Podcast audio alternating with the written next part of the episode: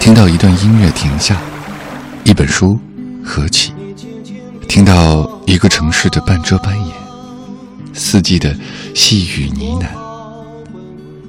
走了那么远，不是为了看风景，而是为了去天地的尽头，会另一个自己。欢迎打开莫小姐的麦克风，用文艺复兴你的生活。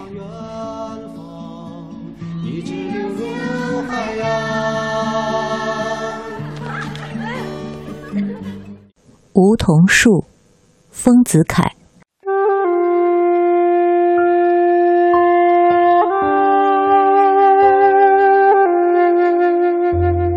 玉楼的窗前有好几株梧桐树，这些都是邻家院子里的东西，但在形式上是我所有的，因为它们和我隔着适当的距离，好像是专门种给我看的。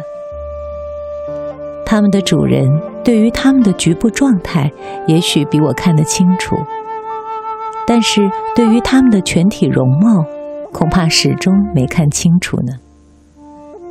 因为这必须隔着相当的距离方才看见。唐人诗云：“山原始为容。”我以为树亦如此。自初夏至今，这几株梧桐树在我面前浓妆淡抹，显出了种种的容貌。当春尽夏初，我眼看见新桐初乳的光景。那些嫩黄的小叶子一簇簇地顶在秃枝头上，好像一堂树灯，又好像小学生的剪贴图案，布置均匀而带着稚气。植物的生叶也有种种技巧，有的新陈代谢瞒过了人的眼睛，而在暗中偷换青黄；有的微乎其微，见乎其见。使人不觉察其由秃枝变成绿叶。只有梧桐树的生叶技巧最为拙劣，但态度最为坦白。它们的枝头疏而粗，它们的叶子平而大，叶子一生，全树显然变容。在夏天，我又看见绿叶成荫的光景。那些团扇大的叶片长得密密层层，望去不留一线空隙，好像一个大绿帐，又好像图案画中的一座青山。在我所常见的庭院植物中，叶子之大，除了芭蕉以外，恐怕无过于梧桐了。芭蕉叶形状虽大，数目不多。那丁香结要过好几天才展开一张叶子来，全树的叶子寥寥可数。梧桐叶虽不及它大，可是数目繁多。那猪耳朵一般的东西，重重叠叠的挂着，一直从低枝上挂到树顶。窗前摆了几只梧桐，我觉得绿意实在太多了。一个月以来，我又眼看见梧桐叶落的光景，样子真凄惨呢。最初绿色黑暗起来，变成墨绿，后来又由墨绿转成焦黄。北风一吹，它们大惊小怪地闹僵起来，大大的黄叶便开始辞枝。起初突然的脱落一两张。后来成群的飞下一大批来，好像谁从高楼上丢下来的东西。真悲哀的莫如落叶，尤其是梧桐的落叶。但他们的主人恐怕没有感到这种悲哀，因为他们虽然种植了它们，所有了它们，但都没有看见上述的种种光景。他们只是坐在窗下瞧瞧它们的根干，站在街前仰望它们的枝叶，为它们扫扫落叶而已。何从看见它们的容貌呢？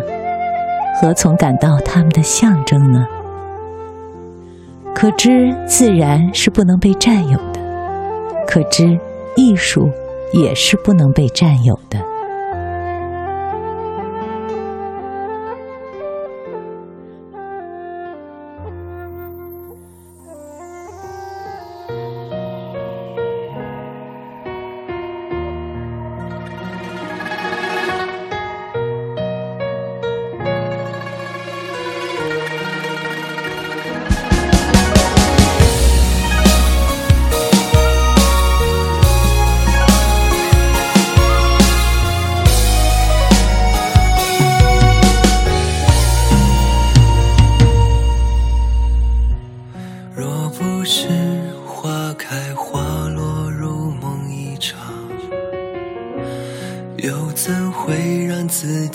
在风里挣扎，恋恋红尘，让人分不清是真还是假。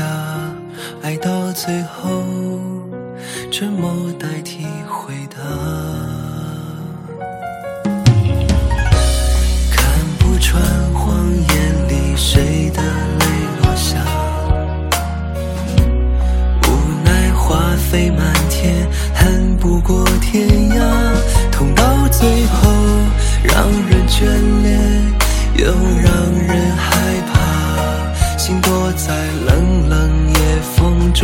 感受天与地的落差。不愿做水中的落花，别让谁再为谁牵挂。岁月带不走，是满身的伤疤。不想做感情的落花，别让心爱恨里挣扎。明天谁的心会浪迹？天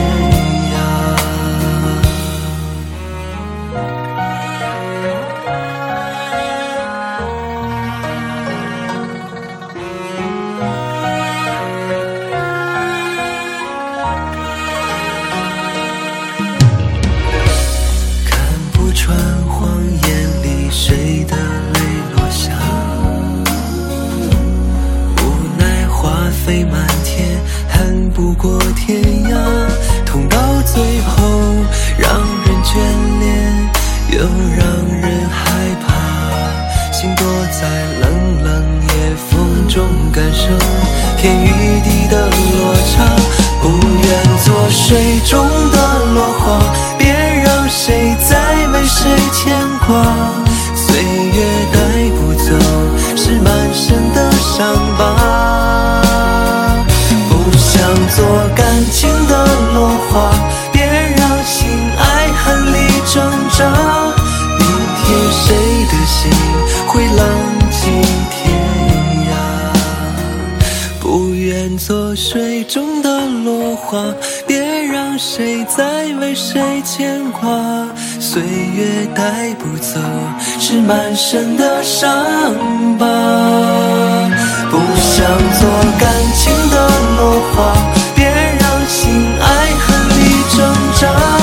明天谁的心会浪迹天涯？